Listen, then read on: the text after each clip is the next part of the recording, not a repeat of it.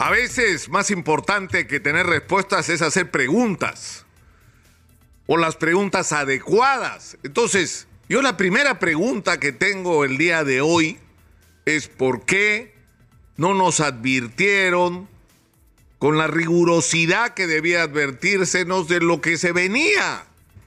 Porque ¿qué es lo que pasa? Si tenemos organismos técnicos que temen hacer una previsión, como decir, va a llover en Lima, oye, y si no llueve, entonces mejor no decimos que va a llover, o sea, para no arriesgarnos, o qué es preferible, ¿no?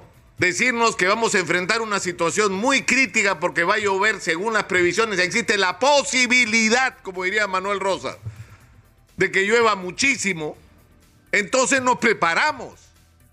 ¿Y qué es lo peor que nos puede pasar? Que no llueva pero hicimos lo que teníamos que hacer.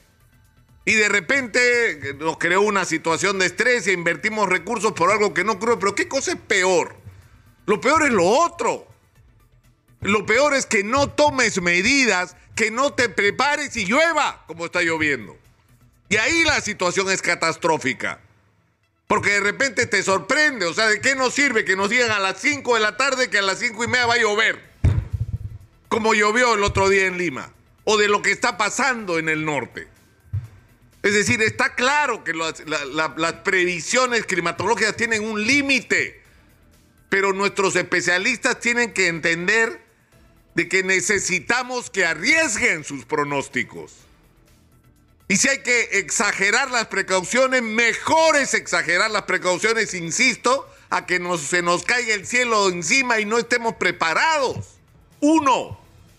Segunda pregunta, ¿por qué existe la percepción en la gente que las autoridades no están donde debían estar?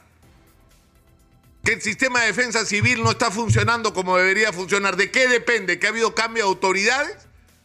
Y como ha habido cambio de autoridades, entonces todo se derrumba en el Estado peruano. O sea, algo está mal ahí, ¿no es cierto?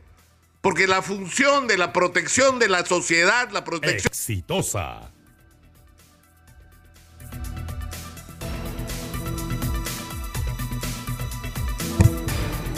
La respuesta a la situación de catástrofe no debería ser un asunto político, es decir, no puede depender de quién esté en el municipio, en el gobierno regional, el gobierno, no, el gobierno central.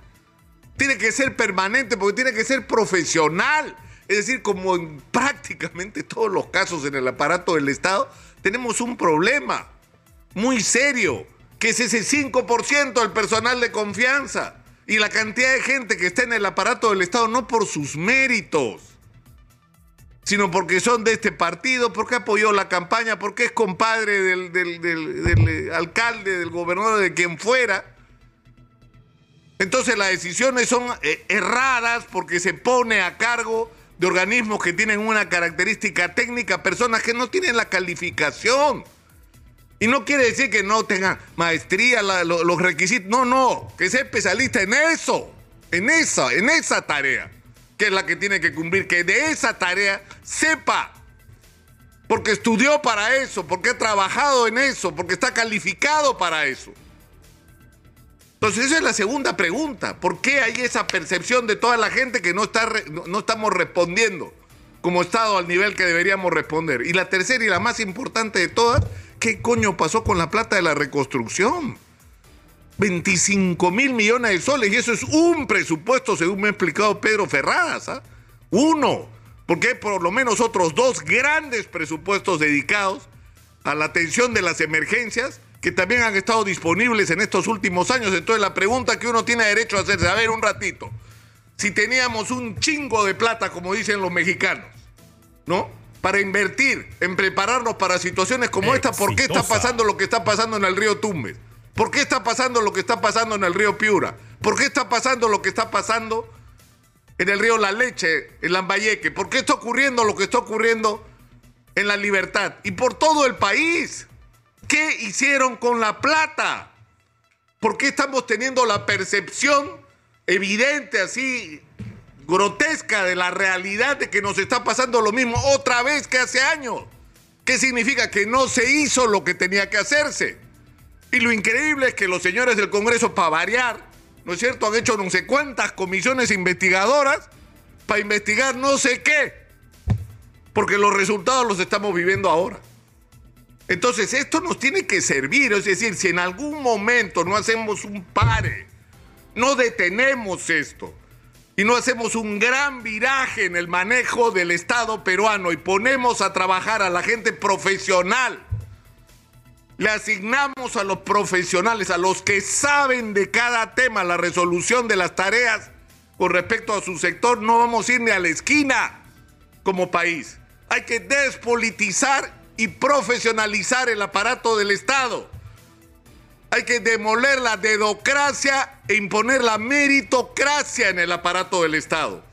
Y hay que ajustar los mecanismos de vigilancia y hay que tener planes para que cada sol que se gasta se sepa para qué se está gastando.